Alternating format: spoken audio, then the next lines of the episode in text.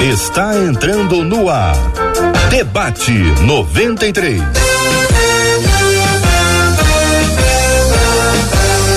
Realização 93 FM. Um oferecimento Pleno News. Notícias de verdade. Apresentação J.R. Vargas. Alô, meu irmão. Alô, minha irmã. Ah, que fala. J.R. Vargas. Estamos de volta. Começando aqui mais uma super edição do nosso debate 93 de hoje. Bom dia, Marcela Bastos. Bom dia, J.R. Vargas. Bom dia aos nossos queridos ouvintes. Como é bom estarmos juntos em mais um dia. Bom dia para os nossos queridos debatedores, essas feras que já estão aqui nas nossas telas interagindo com a gente no debate 93 de hoje. Marcela, chama essa turma maravilhosa, por favor. Hoje com a gente o nosso querido pastor Marcos Góes, nosso pastor Samuel Mouta e também estreando com a gente a nossa menina da tela, Gisele Tafner. Todos muito bem-vindos ao debate 93. Muito bom ter vocês com a gente aqui. Quem acompanha 93 FM agora está nos ouvindo pelo rádio em 93,3 MHz no Rio de Janeiro, pelo aplicativo app da 93 FM que você pode baixar em qualquer loja uh, de iOS ou de Android. Fique muito à vontade para estar conosco também pelo app. Amém. Você pode participar conosco também aqui com imagens acompanhando o debate da 93 FM no Facebook, pelo canal da 93 FM no YouTube e o programa de hoje vai virar daqui a pouquinho, logo mais às 19 horas, um podcast que vai estar disponível nos agregadores de podcast para você. Quero trazer uma palavra específica e clara sobre o debate 93 de ontem. Tivemos aqui, Marcela Bastos, queridos debatedores e ouvintes, um debate histórico, quando nós acolhemos com muito carinho e muito respeito um árabe, uma judia e um pastor que trouxe para a gente aqui a oportunidade de refletir, o debate trouxe para gente a oportunidade de refletir sobre as questões que estavam acontecendo em Israel, a guerra, a grande guerra que é já de algum tempo entre o Hamas e Israel. Obtivemos aqui informações muito importantes, daquelas que eu digo que são na primeira pessoa, de gente que está vivenciando essa crise, não apenas gente que está lendo, está estudando esse assunto. Ah, tivemos a Dália, que fa falou conosco diretamente de Jerusalém, ou seja, com todo aquele clima, toda aquela atmosfera que nós cristãos amamos. Ela trouxe uma perspectiva uh, judaica, ao mesmo tempo de um relacionamento muito franco, de muita amizade, de muito relacionamento próximo com os árabes. E aí dizendo: olha, é possível manter um relacionamento de paz. Ela mesma disse isso várias vezes recebemos aqui o Stefanos, que é um árabe, e esse nome não é o nome real dele, a imagem dele ficou escondida exatamente para proteger a sua identidade, foi uma solicitação dele, trouxe uma palavra de absoluta possibilidade de paz, o encaminhamento é esse, com instruções internas muito importantes que mostraram que o Hamas não representa a maioria árabe, tampouco a maioria muçulmana. Recebemos também o querido pastor Luiz Saião, especialista na história de, de Israel, já esteve lá diversas vezes, em off, conversou com a Dália em hebraico e com Stefanos em árabe. Então isso é para poucos, né?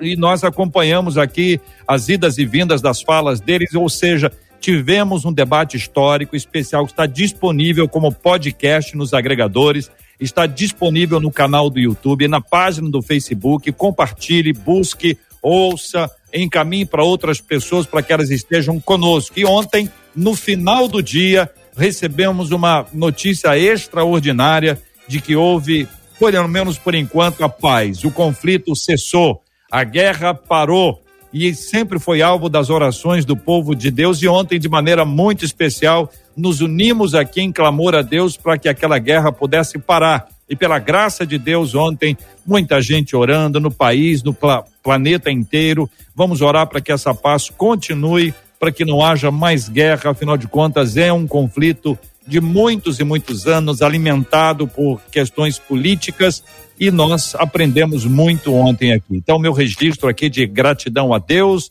a nossa equipe, a produção, Andréa Maier, que trouxe a ideia, e também a todos os nossos queridos ouvintes que construíram um debate conosco ontem muito especial. Isto posto, minha gente, vamos ao debate de hoje. Hoje temos mais uma história para viver e uma história para escrever. Vamos, vamos que vamos então. Aqui o nosso tema 01 do programa de hoje diz assim: o que fazer quando amamos alguém que está se afundando no erro e no pecado? Essa é a primeira pergunta. Vai ficar na nossa tela para o nosso entendimento. A história toda diz assim: amo meu irmão, mas a vida dele é terrível. O Salmo 42, versículo 7 diz que um abismo chama outro abismo e tenho medo que essa situação piore ainda mais. Não concordo com as atitudes dele, só que ele, só que eu não sei como agir. Como exortar com amor? Qual a melhor forma de confrontar quem amamos? Calar seria falta de amor? E aí, minha gente, quero ouvir a sua palavra e a sua opinião. Inicialmente, pastor Marcos Góes, bom dia. Bem-vindo ao debate 93 de hoje. O que fazer quando amamos alguém que está se afundando no erro e no pecado? É muito difícil. Primeiramente, bom dia a todos, aos nossos ouvintes da 93, JR, Marcela, essa turma bonita, abençoada que faz esse debate todos os dias. Isso é uma bênção para nós. Bom dia a todos. E respondendo à pergunta, eu acho, JR, que o amor ele transcende muitas coisas. É, eu tenho é, situações na minha família que às vezes nós olhamos e até em relação a filhos, nós queremos que os filhos eles saiam de algumas situações, amamos, aconselhamos e muitas vezes nós não conseguimos que eles entendam e eles não entendem porque eles querem seguir aquele caminho. Então, é uma situação muito difícil quando o amor é exercido e muitas vezes não é correspondido. E o que fazer? Então nós ficamos ainda amando até exaurir as nossas forças, entendeu? Até não conseguir mais. Ao exemplo de Deus mesmo. Deus nos ama incondicionalmente. Apesar de ele ser justiça e ter um tempo em que essa justiça é exercida, eu entendo que enquanto houver fôlego para amar, eu acho que nós devemos amar. Eu acho que nós devemos nos prontificar a ajudar mas existe um momento que nós devemos parar porque aquilo não está sendo correspondido e também pode nos fazer mal, pode nos trazer coisas ruins para a nossa vida, né? Eu lembrando de Deus, eu, eu lembro daquele versículo que diz que, em Isaías, que diz que Deus não apaga o pavio que fumega e nem destrói, nem esmiuça a cana quebrada. O amor de Deus, ele é incondicional, ele vai além do nosso entendimento mas nós temos limites para amar porque nós vamos nos prejudicando se o amor ele não vai sendo correspondido. Eu amo até onde eu consegui amar. Pastor Samuel Mouta, muito bom dia, seja bem-vindo ao debate 93 de hoje. Quero primeiro inicialmente perguntar se o senhor concorda com a fala do queridíssimo pastor Marcos Góes e o que acrescenta ela. A pergunta está na tela: o que fazer quando amamos alguém que está se afundando no erro e no pecado, e nesse caso é uma relação entre irmãos. Bom dia, pastor Samuel. Bom dia, J.R. Vargas. Que prazer estar com você de novo. Estava aqui me lembrando, J.R., uhum. que eu participei do último debate presencial em março do ano passado, antes uhum. da pandemia. E agora estamos juntos aqui de novo, juntíssimos pela internet.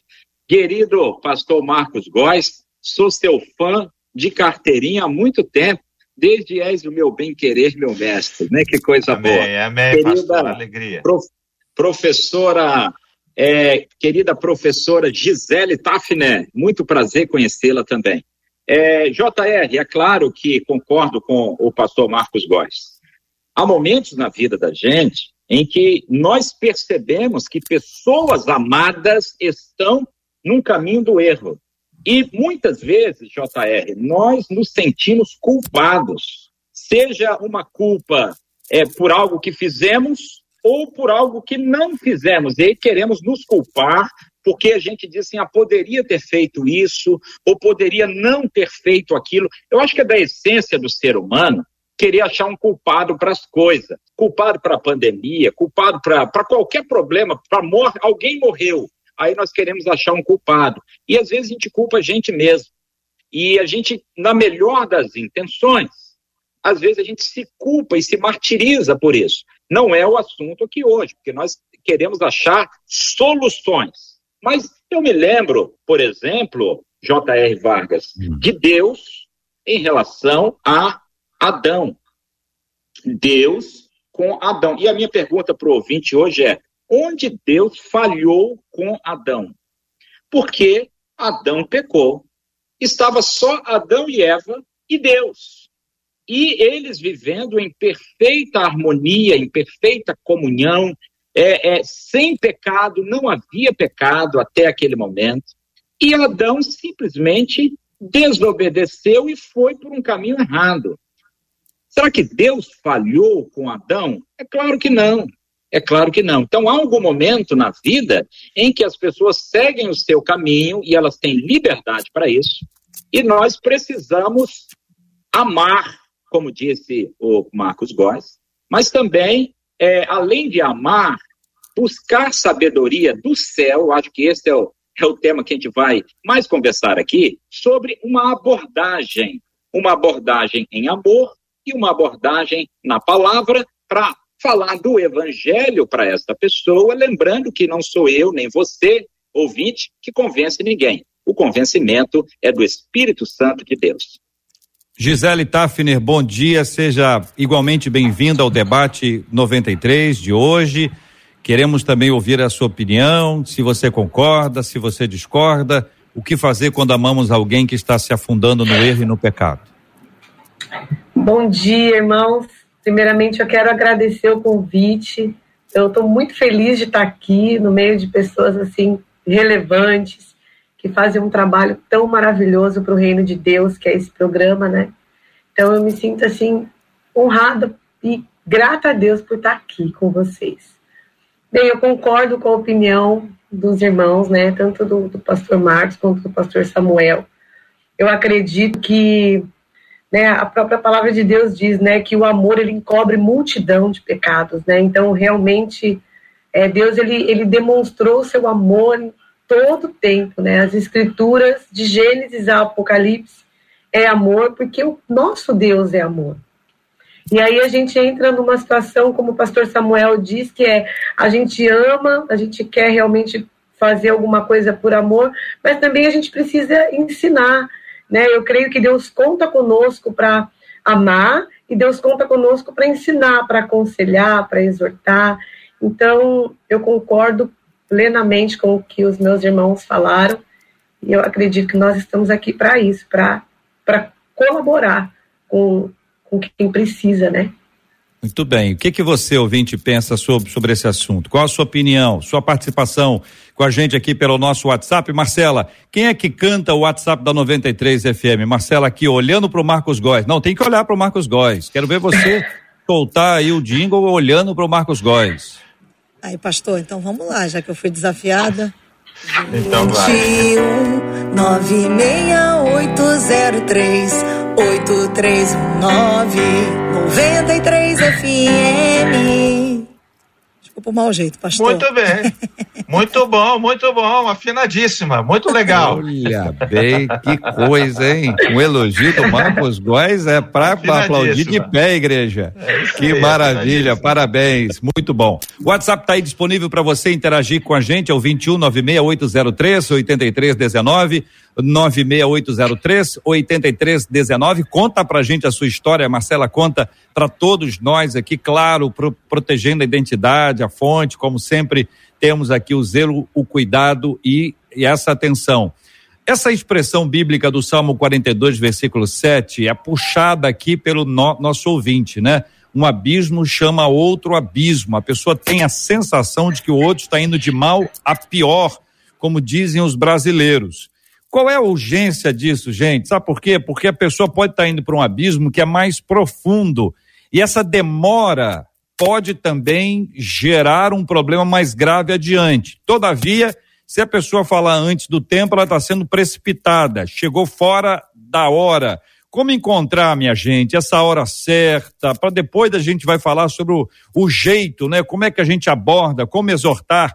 Mas primeiro, antes de falar sobre a exortação em amor, como que a gente descobre que é a hora certa? Tem hora ou a hora é agora, Brasil? Fique à vontade, os três. Olha, Microfones pastor, e telas abertas. Vamos lá.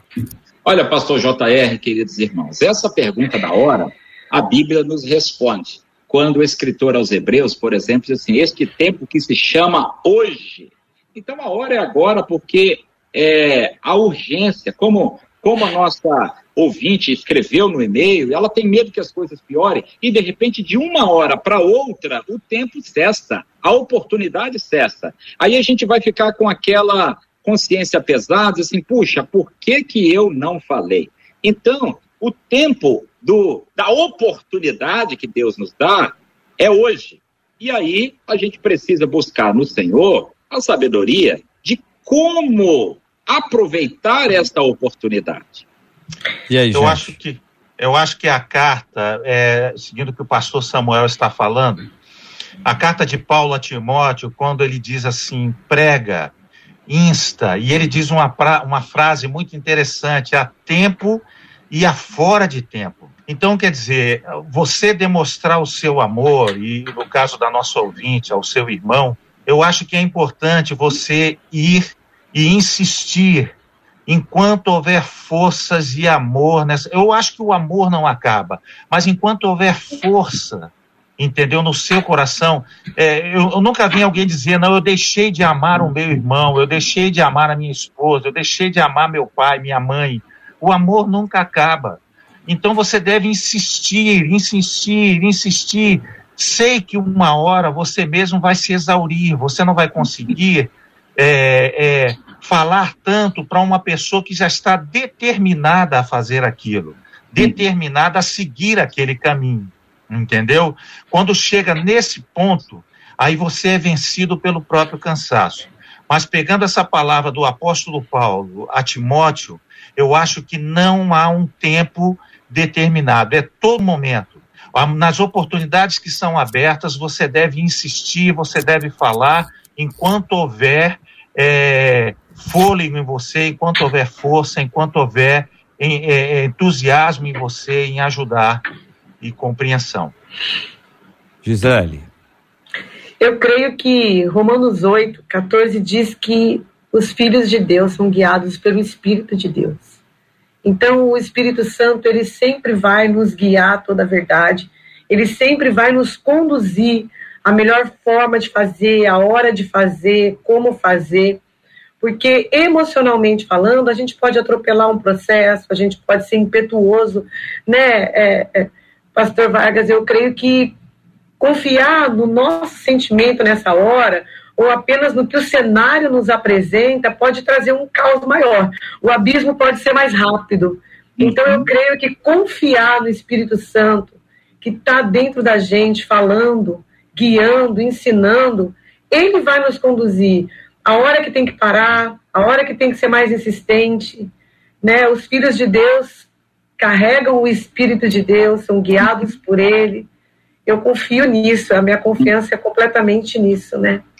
Eu já vi, JR. acho que vocês também já, já viram algumas cenas de pessoas que estão para pular, saltar de uma ponte ou de uma janela bem alta, né, um lugar bem alto e, a- e os bo- bo- bombeiros em geral, as pessoas chegam bem de mansinho.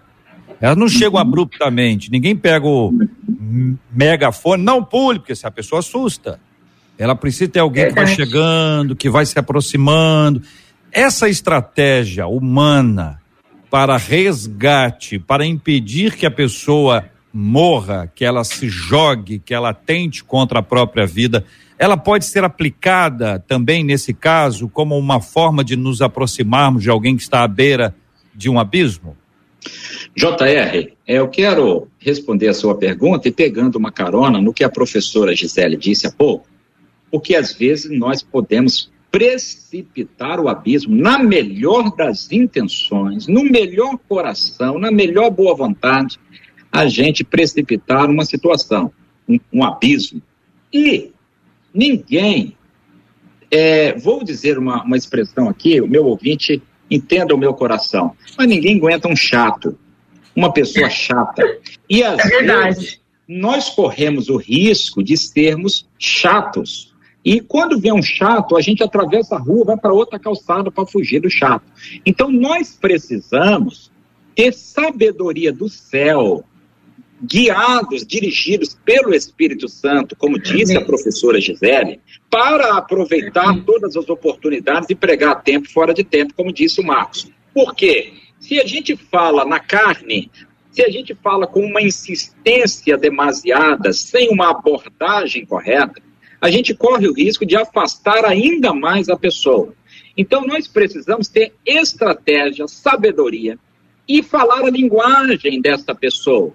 É, cada pessoa é uma pessoa, cada um é um. Se é um adolescente, se é um jovem, se é um adulto, se é uma criança, se é um idoso, se é um homem ou uma mulher, se é um empresário, se é uma, um estudante, nós precisamos usar uma linguagem e puxar o assunto debaixo da direção do Espírito, com a sabedoria de Deus, mas puxar o assunto de uma forma amorosa, mas agradável, fazendo a pessoa refletir acerca da sua própria vida, para que ela tome uma decisão adequada.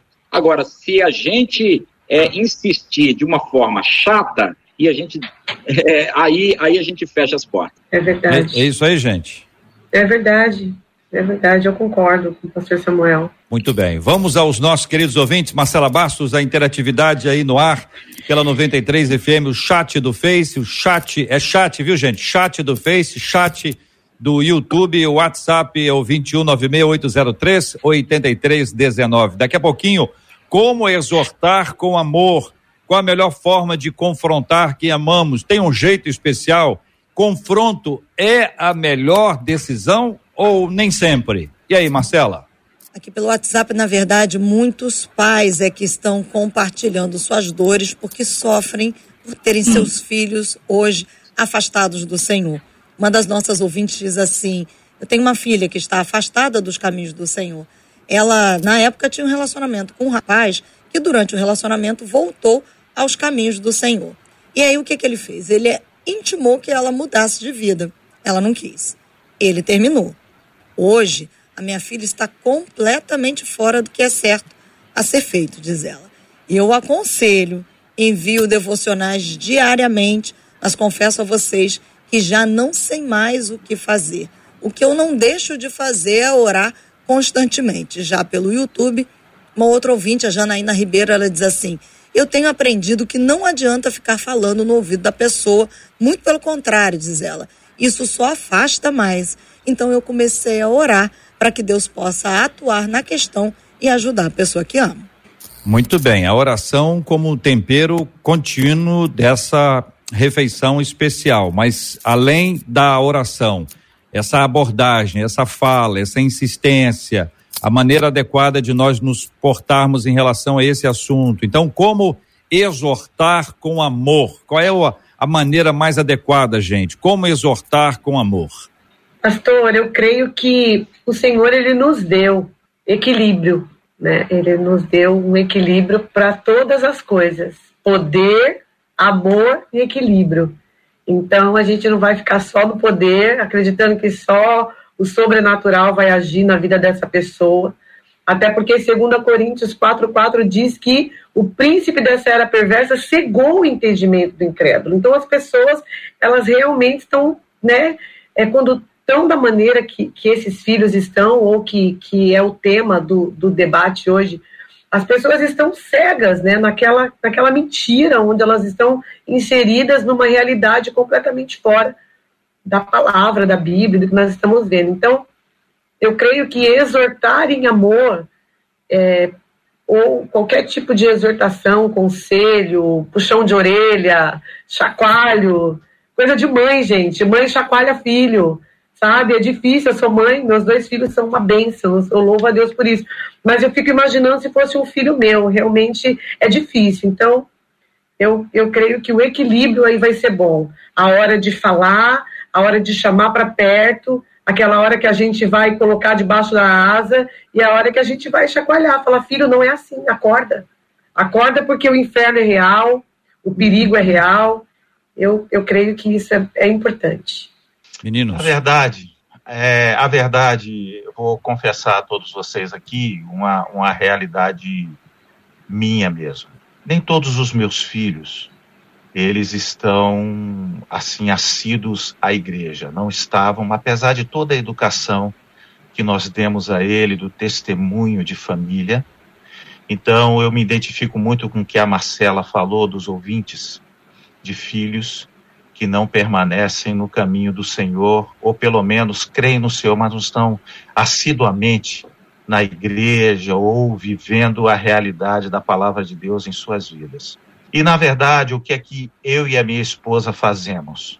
Nós usamos de toda a moderação, como diz o apóstolo Paulo, seja a vossa moderação conhecida de todos os homens, perto está Amém. o Senhor, diz o apóstolo Paulo mas toda a conversa que eu tenho com eles a respeito dos problemas particulares deles, que muitas vezes eles nos procuram, para aconselhar, para dizer algo a respeito, sempre está a palavra de Deus e a falta deles no caminho de Deus.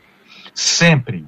Eu não deixo de falar, independente do problema que seja, sempre há Deus nas nossas conversas Sempre existe a palavra de Deus nas nossas conversas.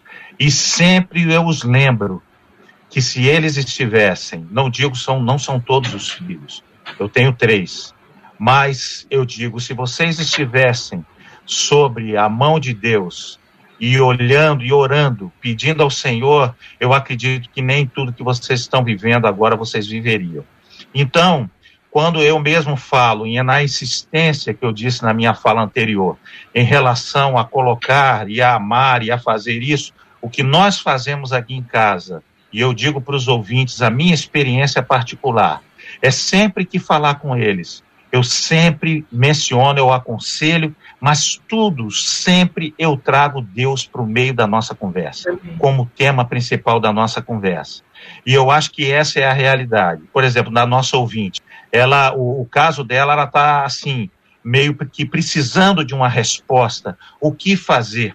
Entendeu? Eh, no meio, ela tem medo de que a situação vá para um campo, ela está numa situação emergencial. Então, eu penso que eu continuaria aconselhando a mesma palavra, porque isso vem de encontro a nós. A situação do irmão dela está vindo de encontro a ela ela está recebendo essa situação, por isso que ela está pedindo esse aconselhamento. Então é algo emergente. Então o que, que eu penso? Pegar e ser sóbrio, entendeu? Ser moderado, como diz o apóstolo Paulo, mas insistir em Deus, na palavra e no aconselhamento, como eu tenho feito com os filhos que estão é, um pouco afastados do caminho. Pastor JR, é, eu creio que esse é um tema sensível, especialmente aos pais. Como ouvimos aqui o pastor Marcos abrindo seu coração, ontem eu recebi um WhatsApp de uma irmã muito querida que me fala exatamente isso. Ela não é membro da nossa igreja, não. É uma, uma, uma pessoa amiga dizendo que o seu filho, um adolescente, criado na igreja, e ela cuida, ela faz devocionais em casa, ela leva o menino para a igreja, mas ele não tem o interesse. E ela perguntando, pastor, eu devo insistir, eu devo, o que eu devo fazer? E é, é uma, um anseio de todos os pais e mães, como disse a professora Gisele. E eu, e sobre essa abordagem, pastor J.R. Vargas, queridos ouvintes, eu penso que nós precisamos também trabalhar a questão da abordagem do evangelho. Porque eu posso apresentar o, o, eu posso apresentar bons conselhos sem apresentar o evangelho. Eu posso apresentar princípios morais louváveis, mas não apresentar o evangelho. Eu posso levar o meu filho, ou meu amigo, ou meu irmão à igreja, mas não apresentar o evangelho.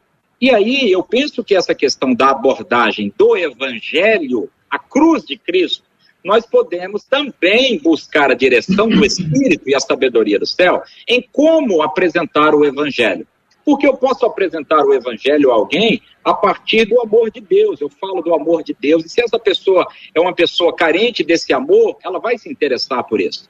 Ou eu posso apresentar o Evangelho a partir da natureza pecaminosa humana e do, do, e do, do, do, do caráter da emergência de alguém que está perdido sem Jesus. Ou eu posso apresentar o evangelho a partir do que Jesus fez, e aí eu vou falar do amor e vou falar da queda. Quer dizer, nós temos que ter sabedoria até para essa abordagem. Como iniciar com este adolescente? com este junior, com este jovem, com este adulto, com este intelectual, pós-doutor, ou com esta criança que está ali na, na sexta série. Então, nós precisamos ter abordagem para apresentar é, sabedoria, para abordar a pessoa com o evangelho. Mas nós podemos abordar o evangelho a partir de diferentes é, é, pontos de pegada, deixa eu dizer assim, né? Tem ali várias vários pontos ali que a gente pode iniciar a abordagem do Evangelho do Senhor Jesus. Muito bem, eu percebo que a gente precisa ter constância, né? É algo que não tem prazo de validade, que vale até o final dos nossos dias e que todas as horas devem ser aproveitadas, todas as oportunidades devem ser aproveitadas. Aí a gente entra nesse aspecto da exortação com amor e a gente chega e qual a melhor forma de confrontar. Em alguns casos, vocês bem sabem disso, a conversa ela é excelente, mas o confronto é necessário. Tem certas horas que são horas difíceis, especialmente quando há muito amor envolvido, dizer, olha, vem cá, você está completamente errado, você está errada, essa escolha que você fez, o caminho que você está indo não é bom, não está sendo fácil, se a gente faz isso estando extremamente estressado, a gente gera muito estresse. Mas calminho não quer dizer que não vai ter estresse. Então a gente precisa estar preparado para isso. A pergunta que eu faço a vocês, antes de vocês responderem esta especificamente, é como deve ser o preparo para aqueles que precisam confrontar alguém. Então, tem gente ouvindo a gente agora dizendo assim: é, eu preciso ter uma conversa séria com meu filho. Eu vou ter uma conversa séria com a minha filha, porque a situação está difícil. Eu tenho uma amiga minha, eu tenho um irmão meu, que a situação está difícil. Eu vou conversar, eu tenho que conversar, tenho que conversar. Porque nenhum de nós quer ser contado entre os omissos, entre aqueles que se calaram, entre aqueles que tiveram a oportunidade de ajudar, mas não disseram nada. O pior grupo que, que tem é aquele grupo que disse: Eu ia te falar, mas e o mais aí tem um monte de coisa. Não deu, achei que você não queria ouvir, fiquei com vergonha, fiquei com medo. Depois que o jogo acaba, acertar o resultado é fácil. Nós precisamos de gente para ajudar a gente enquanto é. o jogo está sendo jogado. Então, essa é a hora. Qual é a preparação? Como deve se preparar aquele que vai confrontar? Depois a gente vai explicar a maneira como confrontar, tá bom? As estratégias, a forma adequada, mas antes disso, qual é o preparo? Como é que a gente se prepara emocional, física e, sobretudo, espiritualmente? Fique à vontade. Eu, eu, eu acho assim, rapaz, que a hora do confronto, eu acho que não tem muita preparação, não. Entendeu? Você já vem numa situação, sendo bem sincero, bem prático, por favor, me entendam, os ouvintes, nossos queridos debatedores. Eu acho que a hora do confronto não tem muito preparo, não entendeu? É a hora que você vê que você precisa confrontar. E aproveitando essa palavra do JR, nosso reverendo, a jogada é a seguinte: muitas vezes, e eu acho que a grande situação nossa é o não confronto. Eu, vejo, eu vejo problemas na família porque pais e mães não têm coragem de confrontar. Vão levando o filho no banho-maria e vão levando a coisa e usam, como o JR colocou, uma série de situações de desculpas, colocando, ah, não achei que você estava preparado e tal. O confronto existe na oportunidade, entendeu? No momento que você sente que é o momento de confrontar. Às vezes chegou num limite que você precisa fazer esse confronto, porque senão a coisa vai degringolar e vai acontecer coisas piores. Então, eu acho que o grande problema, e é uma coisa que eu quero ressaltar aqui, e eu vejo isso como pastor nas famílias, é que eu vejo pais e pessoas, irmãos, é, pessoas que, se, que têm relacionamentos, até casais, não se confrontam. Quando eu digo confronto, não é briga, não é sair no tapa nem nada disso, entendeu? Mas sentar para a, a famosa DR, né? A famosa DR, vamos conversar, vamos falar sobre esse assunto. Eu e a minha esposa, a gente, a gente no início do nosso casamento, eu falei assim, olha, a gente está discutindo muito por causa dos outros, dos outros. Então a gente brigava por causa dos outros, por causa do meu pai, da minha mãe, do pai dela, da mãe dela. Então eu falei assim, então a gente não vai fazer isso. E vamos ter sabedoria de, no afã do momento, não discutir, entendeu? Esperar os nervos esfriarem e aí a gente pega e vai conversar sobre o assunto. E funcionou, estou dizendo uma maneira prática. Estou colocando aqui no debate uma, uma maneira que eu vivo com a minha esposa. E foi muito bom isso acontecer. Então a gente esperou um outro momento para ver o confronto. Mas o problema é que a turma não, não, não, não, tem, não, não quer confrontar, porque confrontar dá trabalho, entendeu? Dá trabalho. Dá trabalho você Marcos, dialogar. Parece que a gente tem um grupo que diz não vou e o grupo que adora. Tem um grupo que adora confrontar. Por isso que esse equilíbrio aí a gente precisa colocar, porque tem gente que enxerga defeito na vida do outro o tempo inteiro.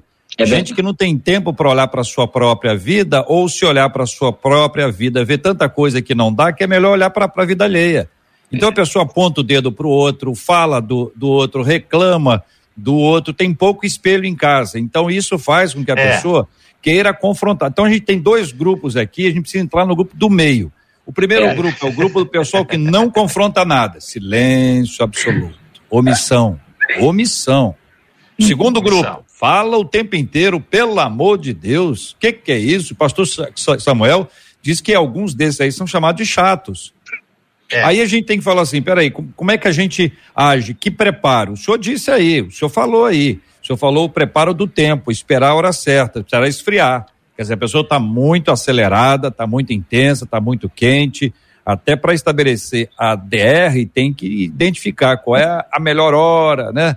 Para que isso aconteça. E aí, pastor Samuel, professora Gisele?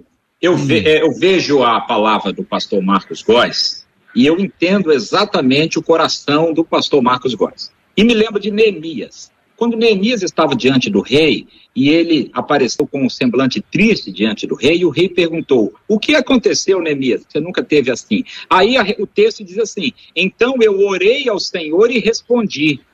Não é que ele fechou os olhos, se ajoelhou, fez uma oração. Não, foi aquela oração de fração de segundos que Neemias disse: Senhor, me ajude. E aí ele respondeu. Quando o pastor Marcos diz que o preparo é, é na hora, eu entendo que, de fato, e não é clichê, nós estamos nos preparando ao longo de toda a nossa vida, orando Perfeito. pelos nossos filhos, orando Perfeito. pelos nossos familiares, buscando a de, em Deus um momento, uma oportunidade. E quando essa hora chega, a gente ora igual Neemias, Senhor, é agora. E aí fala, agora eu concordo com o JR. Se eu estou estressado, com a cabeça quente e vou confrontar, eu vou passar do ponto, eu vou exagerar Não eu vai vou dar certo.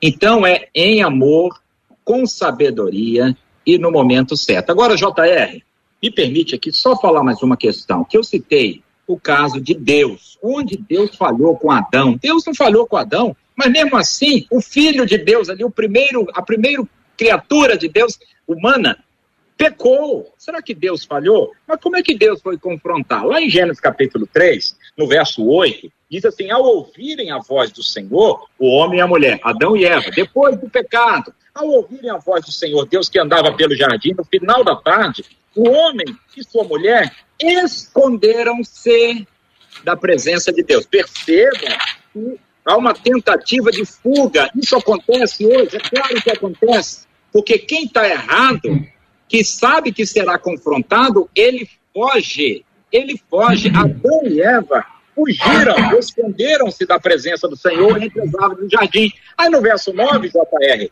o Senhor Deus chamou o homem perguntando: Onde estás? Percebam que Deus foi em busca.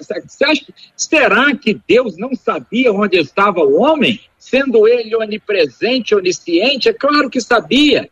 Essa aqui é uma maneira de expressar para nós o quanto nós devemos procurar, buscar, ir ao encontro nesta nesse confronto saudável, porque Deus faz um confronto saudável. O homem responde: Eu ouvi a tua voz, tive medo, me escondi. Aí Deus pergunta para ele no verso 11: Você por acaso comeu da árvore do jardim que eu tinha dito para você não comer? Claro que Deus sabia que ele tinha comido, JR. Era uma pergunta retórica, era uma confrontação amorosa que Deus faz com, com o ser humano. Então, eu acho que isso nos ensina muito, porque Deus não bota o dedo na cara de Adão e diz: você é um miserável que comeu a árvore. Não!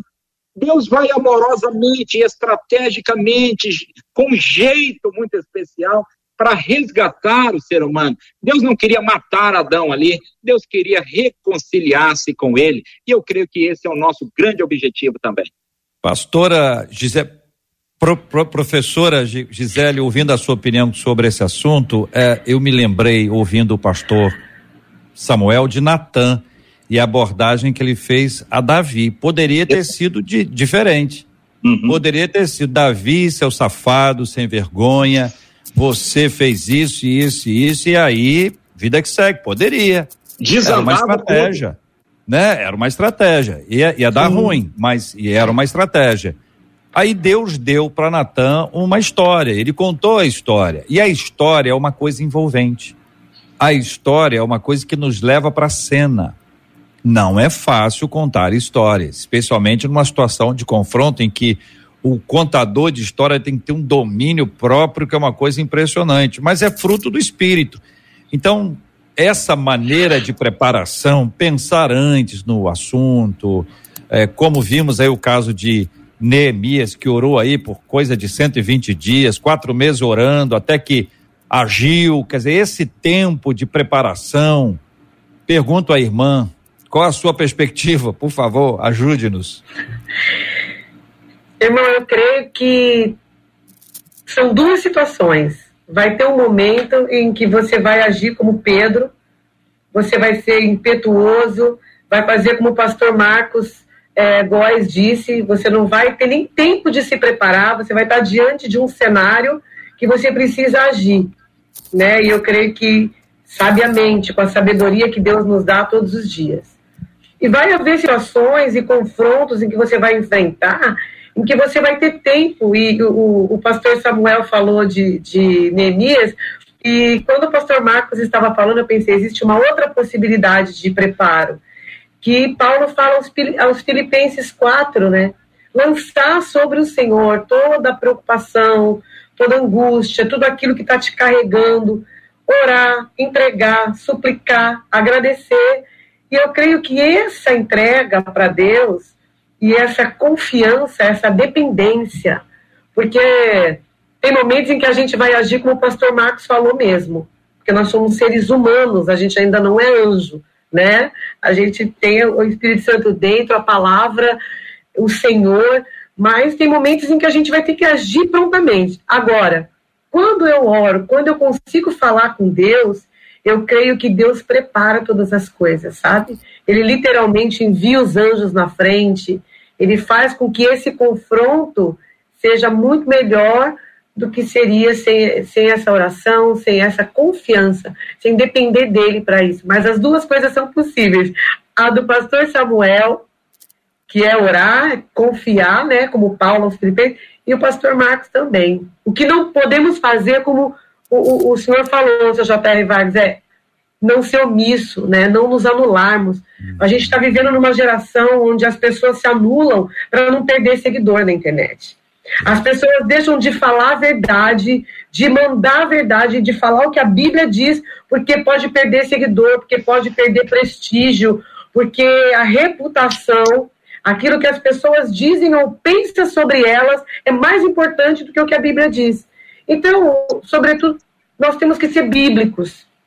Então, não nos omitir. Se as pessoas vão gostar ou não vão gostar, é outra coisa. A gente vai fazer a nossa parte. E vai ser de algum jeito, né, né pastor? Pode ser como o Exato. pastor Marcos disse, como o pastor Samuel. Tem gente que fala, por exemplo, a gente tem uma expressão bíblica, Cristo fa falando sobre a honra ou a não honra de um profeta na sua própria terra. No uhum. Brasil, a gente tem a expressão que santo de casa não faz milagre. pergunto a vocês, nesse aspecto que envolve a questão do confronto, se em alguns casos o ideal é que a gente busque alguém do lado de fora para que esse alguém fale. E faço aqui um parênteses importante para a gente identificar que cada caso é um caso, isso não é uma regra. O que vai ser dito aqui, ah, então é isso, calma, que tem várias possibilidades. Uma delas é essa. Eu pergunto aos queridos irmãos, em alguns casos, o ideal é puxar alguém de fora e dizer: olha, me ajuda aqui. Gisele, vamos começar contigo, vamos fazer a, a, o ciclo aqui ao, ao contrário. Eu acredito que, que nós somos o maior exemplo dentro da nossa casa. Nós temos que ser, como filhos de Deus, servos de Deus, né? Porém, em algumas situações, eu acredito que o ditado popular aí brasileiro, né, um santo de fora, vai fazer um efeito, um aconselhamento. Porque às vezes, quando você chega, por exemplo, às vezes eu vou falar algumas coisas para o meu filho, e ele fala, ai mãe, tá bom. Ele nem está ouvindo o que eu estou falando, eu estou falando algo precioso para a vida dele. E ele não faz nem por mal, é porque ele está tão acostumado, né, a, a, a, a ouvir da mãe, que ele já não ouve. Então eu acredito que as duas coisas são importantes, né? Nós temos um exemplo, como o pastor Samuel falou, que Deus era o exemplo para Adão. Maior exemplo não teve, Adão mesmo assim pecou. Errou tendo Deus como pai. Então eu acredito que vale sim. É, é, JR, eu acredito que é válido uma pessoa de fora, usada por Deus, cheia do Espírito Santo, para pegar alguém da nossa família e dar um puxão de orelha. Eu acho que isso é válido, sim. Eu acho, JR, que você resumiu magistralmente. Cada caso é um caso. Tem casos em que a gente precisa ser bem mansinho, porque se a gente for mais enérgico, a pessoa não ouve. Mas se a gente for mansinho, ela ouve. Tem casos que a gente precisa ser um pouco mais enérgico, porque se for muito mansinho, a pessoa não ouve. Tem casos em que você tem que dizer duas ou três palavras só, que a pessoa não ouve mais do que isso outros casos, a gente tem que gastar meia hora, 40 minutos, uma hora de conversa. Tem casos em que a melhor pessoa para falar sou eu mesmo. Outros casos, uma ajuda externa, alguém de fora, fará uma diferença enorme. Então precisamos buscar esse discernimento do céu e essa direção Amém. do Espírito que habita em nós para nos dirigir nessas questões, reforçando a palavra do JR. Cada caso é um caso, mas em todos os casos nós agiremos no poder do Espírito Santo. A moderação, eu volto a repetir, ela é ela é sine qua non. Ela tem que ter, ela tem que existir no confronto. Com a moderação, nós vamos saber a maneira como falar. A professora Gisele falou uma coisa muito interessante que eu, é, a gente vive aqui em casa. Às vezes o filho, ele já está cansado de ouvir a sua voz. E na verdade ele pega e olha para você e nem está ouvindo o que você está dizendo. Porque ele desliga automaticamente e aquela fala parece um rádio ou qualquer outra coisa falando que não tem sentido para ele e ele faz questão. E aí eu realmente concordo com isso. Quando a sua voz já não é mais ouvida, então o confronto tem que existir na moderação, como disse o pastor Samuel, às vezes com palavras suaves, às vezes com palavras enérgicas, às vezes temperado com as duas, mas também tem às vezes uma pessoa que é ótima. Às vezes aquele que está sofrendo se dá melhor com fulano, com ciclano. E esse fulano e ciclano são pessoas sábias, são pessoas de Deus, são pessoas que têm parâmetros eh, espirituais, morais, bons. Então, vale a pena essa pessoa também nos ajudar nesse sentido. Então, a gente está, em cima da palavra do JR, a gente está colocando aqui, vá pontuando várias situações que é possível a nosso ouvinte se orientar, acredito, e espero em Deus que sim. Muito bem, a gente tem uma, uma apreensão muito grande para resolver os assuntos, né? Alguns, claro, não são todos, mas um assunto começa a ser resolvido quando você toma a decisão de resolvê-lo. Às vezes é um assunto que depende de mais coisas. Você vai dizer, eu vou preparar o almoço. A decisão começou bem precise preparar o almoço. Se não preparar o almoço, o almoço não estará preparado. Mas a decisão de vou preparar o almoço, ela é fundamental. Então, às vezes, o que a gente precisa é tomar uma decisão. A decisão é vamos resolver esse assunto. Aí vamos ver agora qual vai ser o prato. cardápio, menu, vai ser qual? Não vou fazer isso, depois vou fazer aquilo, fazer aquilo. Você tem um processo, você tem um passo a passo. Até a hora de você finalmente assentar-se à mesa com o seu prato cheinho, aquele prato bonito, aquele prato espiritual, montanha. E aí você diz, é hoje. aí você se alimentou, graças a Deus. Você já até esqueceu do momento em que decidiu preparar o almoço, porque o almoço é tão melhor do que preparar que nem se lembra mais. Só que se você faz almoço todo dia, a decisão já é automática. Você já decidiu há muito tempo. Se você não preparar o almoço, ninguém come. E se ninguém come, as pessoas te matam. Então é necessário que você prepare o almoço, que junte outras pessoas. Então, às vezes, no automático, nós já tomamos a decisão. Agora, outros não. Outros precisam tomar a decisão. E esse é um dia muito importante para isso. Marcela, e aí, que dizem os nossos ouvintes? Nossos ouvintes estão derramando seus corações por aqui. Uma delas diz assim: Eu estou passando por isso em relação aos meus irmãos e a um sobrinho. Eles usam drogas, ficam na balada com o dinheiro que conseguem e quando passa esse momento eles não têm dinheiro nem para comer. Muitas vezes eu não sei o que fazer porque o meu esposo reclama quando eu vou lá dar de comer. Afinal de contas, quem trabalha na minha casa é o meu esposo.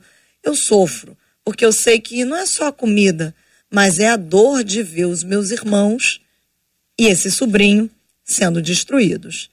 Eu confesso a vocês, eu oro eu converso, mas eu cheguei a um ponto que eu estou doente da alma. Eu choro, porque eu sei que se eles não se voltarem ao Senhor, o final deles vai ser a morte eterna. Isso tem me matado, diz ela. Decidi me calar e me recolher, só orar, porque eu sei que não sou eu quem faz, mas é Deus quem faz a obra. Mas confesso a vocês que a minha alma está doendo demais, diz essa ouvinte pelo WhatsApp. Querido pastor Marcos Góes, uma palavra para essa ouvinte. Vamos aqui, é, claro que a fala para ela representa a fala para muita gente também, outros tantos que estão nos acompanhando com o seu coração aflito. Então, uma palavra para ela e para essas pessoas amadas que estão aqui ouvindo a gente dizendo: puxa vida, eu preciso ter uma forma e a gente quer abrir a cabeça das pessoas e mudar a cabeça delas e a gente não consegue fazer isso. Existe uma limitação da nossa parte, o que não pressupõe que a gente não deva fazer a nossa parte. Pastor Marcos Góes. Eu, assim, até choro, porque eu sei, eu sei o que ela está vivendo, eu, eu reconheço que é muito difícil. Muitas vezes você chega num limite que você mesmo começa a ser prejudicado, que você mesmo começa a sofrer. E aí você deve parar. Digo para você que aí você deve orar, porque senão você vai entrar nessa roda viva e vai sofrer demais. E vai ir para um campo que vai te afetar psicologicamente, te afetar mentalmente, te afetar de uma maneira que você vai começar a sofrer ou não ter sido você que. Porque senão você vai se emendar nisso e vai se aliançar com isso e vai ser ruim demais. Eu sei bem o que ela está falando. Eu sei porque vivi isso, vivo isso, e isso é uma realidade muito grande na vida de muita gente. E louvado seja Deus por causa desse debate que a gente pode dizer isso. Então, você orar, você, na minha humilde opinião, você está fazendo certo. Antes que seja tarde demais e você se envolva emocionalmente e sofra de uma maneira muito ruim. E eu estou dizendo de uma pessoa que já foi no limite extremo. Eu não estou dizendo de uma pessoa que começou agora a confrontar, a falar. A gente está falando de uma pessoa que tem muito tempo que está sofrendo com essa situação. Então, a minha palavra é que você continue orando e tente não sofrer pelo erro de outras pessoas que realmente você ama, mas você não participa dessa realidade. Continue orando. Muito bem. Vamos nos unir em oração, vamos convocar os nossos irmãos, nossos ouvintes. Se você tem uma casa em que todos estão firmados na palavra, na rocha, glorifique a Deus, celebre. Ah, JR, mas ele estuda pouco. Olha, vamos continuar orando, agradecendo, ensinando que outros problemas são mais facilmente resolvidos. Nós precisamos de unidade espiritual dentro de casa. Busque a Deus. Nós vamos orar por esse assunto já já. Vamos agradecer aos nossos ouvintes, aos nossos debatedores por sua presença, sua transparência, sua franqueza, sua sinceridade hoje aqui, de forma especial, no emocionante debate 93 de hoje. Nós agradecemos a cada um de vocês. Os nossos ouvintes estão aqui dizendo o quanto estão recebendo de Deus. Gisele, muito obrigada, professora Gisele, por participar com a gente desse debate de hoje. Aqui pelo WhatsApp, uma das ouvintes dizendo: Meu Deus, como Deus está falando comigo durante o debate de hoje. Agradeço a Deus pela vida de cada um de vocês. Obrigada, Gisele. Obrigada. Amém. Eu agradeço, irmãos. Eu agradeço, eu digo para essa mãe e para todos que estão nos ouvindo nessa manhã. Eu aprendi que Deus amou o mundo e Jesus morreu por todos. Então, ore para que pessoas sejam levantadas por Deus para alcançar onde você não alcança. Para que outras pessoas alcancem, minha irmã, meus irmãos, o que você não alcança. É, J.R. Vargas, Marcela, Pastor Samuel, Pastor Marcos, Deus abençoe, muito obrigada. Eu estou muito feliz de estar aqui. Eu sinto a presença de Deus aqui. O trabalho de vocês é, é para o céu, é para a eternidade. Deus abençoe. Amém, amém. Pastor Samuel, outro WhatsApp na mesma linha chegou. Uma das ouvintes dizendo que debate maravilhoso. Deus falou muito comigo. Graças a Deus Graças a Deus, Pastor Samuel, por tê-lo conosco nesse dia de hoje. Muito obrigada. Obrigado, Marcela Batos, obrigado, JR, professora Gisele, Marcos Góes, que nos emocionou. Você que está no rádio, talvez você não tenha visto, quem está né, no YouTube viu. As lágrimas do Marcos Góes nos emocionaram a todos nós aqui. E eu me lembrei de Romanos 10, verso 1, que diz o apóstolo Paulo dizendo: Meus irmãos, o desejo do meu coração e a minha súplica em favor dos meus compatriotas, meus irmãos segundo a carne, é para que sejam salvos. No verso 1 do capítulo 9, ele diz: Eu não minto, a minha consciência me dá testemunho no Espírito Santo de que eu tenho grande tristeza e dor no meu coração por causa dos meus irmãos que ainda não conhecem a Cristo. Então, essa, essa dor, essa insistência já existia no coração de Paulo. E essa luta permanecerá em nossos corações. E nós não desistiremos. Nós Amém. teremos alegria no Senhor de ver os nossos filhos, os nossos irmãos, a nossa família servindo ao Senhor Jesus. Deus abençoe você que participou deste debate, que está orando por alguém neste momento. Persevere, busque sabedoria de Deus e você alcançará a vitória em nome de Jesus. Amém. Pastor Marcos. Nosso tão doce Louvado. Pastor Marcos, né? É, alguns ouvintes falando aqui, chorei junto com o Pastor Marcos, porque passo pela mesma situação. Uma outra ouvinte dizendo assim: essa palavra chegou na hora certa ao meu coração. Que Deus abençoe a cada um de vocês. Pastor, muito obrigada. Obrigada pela sua doçura, pelo seu amor, pela sua transparência, pela sua realidade, pela sua verdade por compartilhar de fato quem o Senhor é, sendo de verdade com cada um dos nossos ouvintes. Deus abençoe o Senhor de maneira muito especial. Todo o nosso amor todo o nosso carinho. Obrigada, viu, pastor? Eu acho, Marcela, que esse debate, ele sempre, todas as manhãs, ele é um testemunho muito vivo, entendeu? Das nossas vidas como pastores.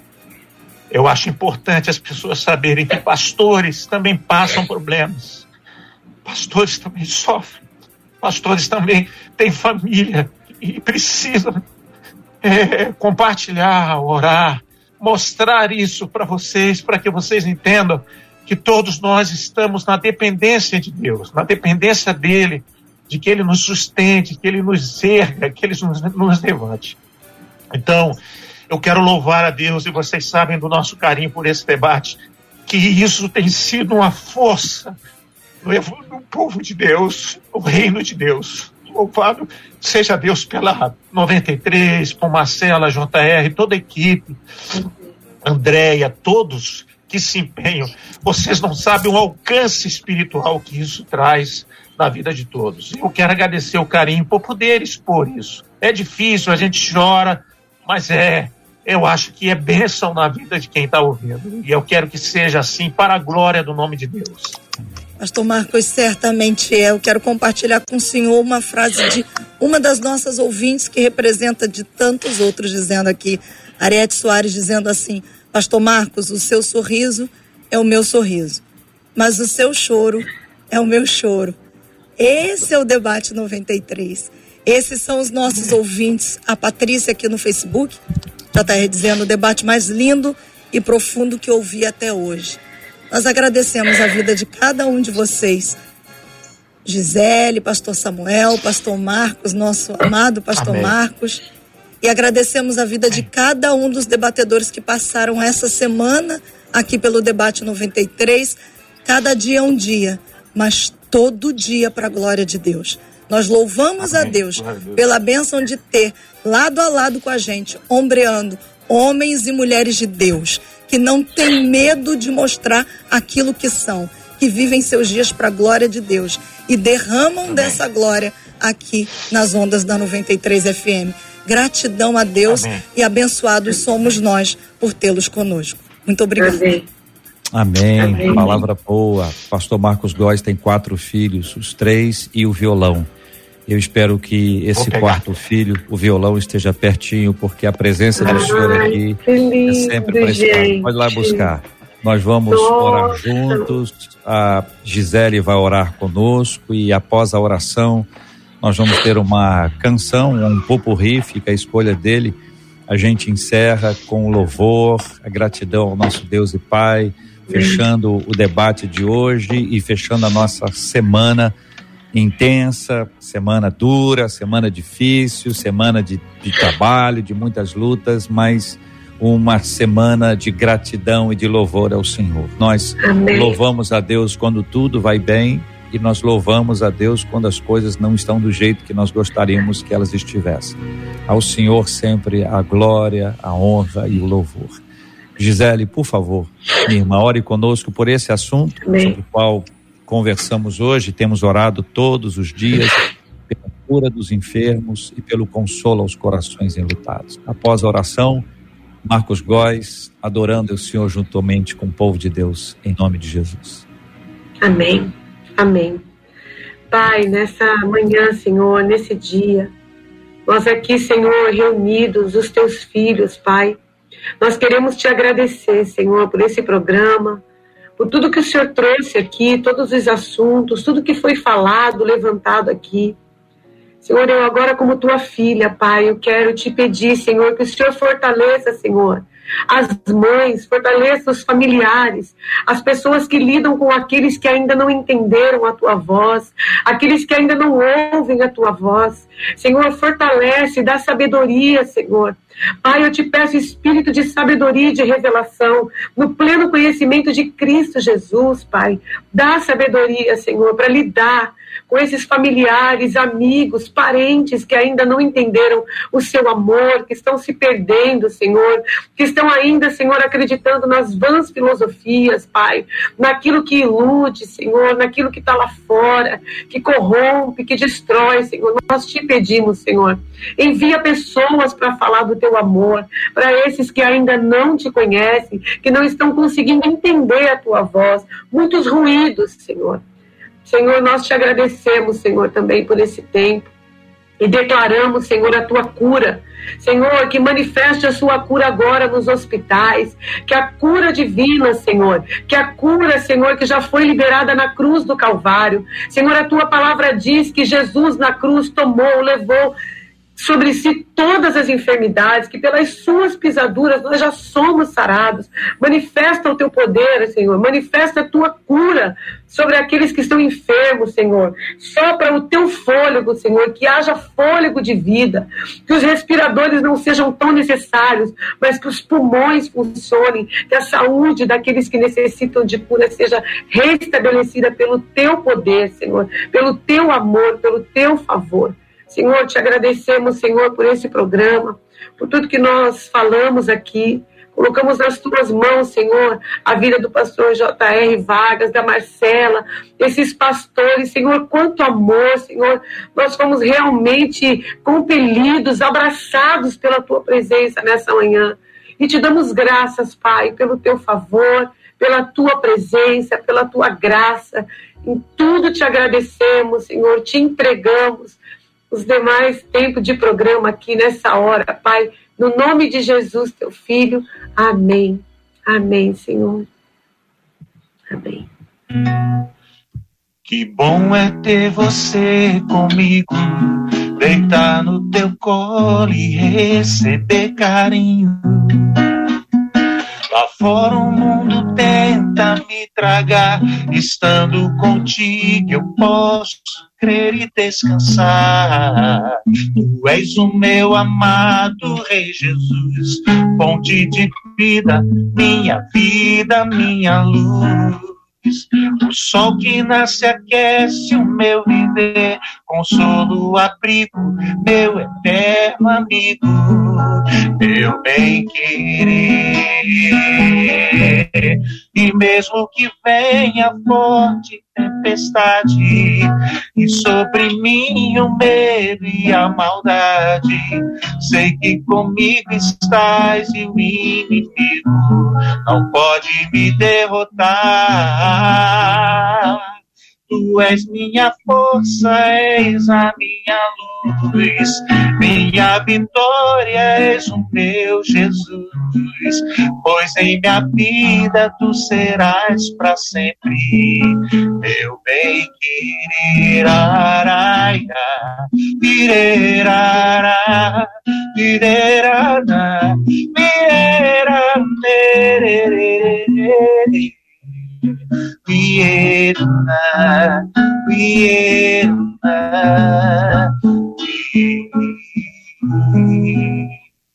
Que Deus te abençoe. Você acabou de ouvir Debate 93.